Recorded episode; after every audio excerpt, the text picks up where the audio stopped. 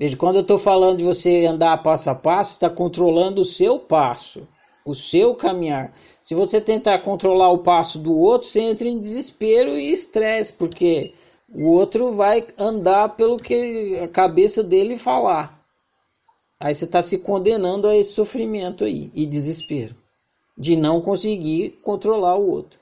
Aí a importância de você saber o que você é. Que aí você começa a entender que você é um ser humano, que os seres humanos têm arbítrio e que por você entender o que você é, você entende que o arbítrio é incorruptível. E aí você entende o outroísmo e aí você não entra no outroísmo.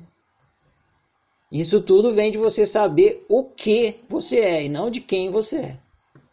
O estudo do o que você é permite que você não execute o altruísmo, se liberte do altruísmo. E aí e passe a praticar o autoísmo.